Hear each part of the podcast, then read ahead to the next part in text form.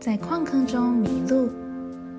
小朋友晚安，这里是星星小屋，一起来听故事吧。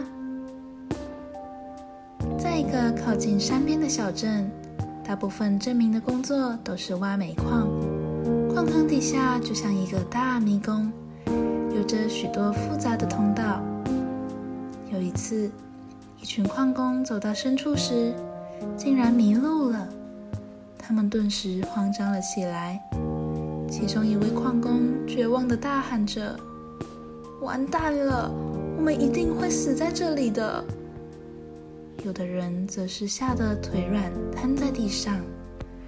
这个时候，在黑暗中，有一位老矿工说话了：“请各位冷静地坐下来，我们闭上眼睛，感受一下风是从哪里吹来的，因为那里一定就是出口。”于是他们在那里坐了很长的时间。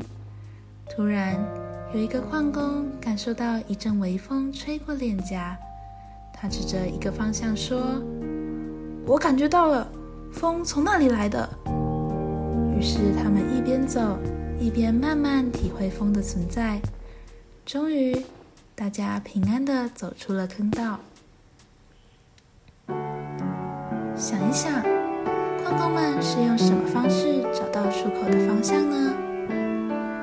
在做每件事情之前，你都会先评估吗？你会如何评估呢？今天的经文是《民数记》十三章二十节，看看那地怎样，是肥沃还是贫瘠？那里有树木没有？你们要壮胆，的果子带些回来。那时正是葡萄出手的时候，我们一起来祷告。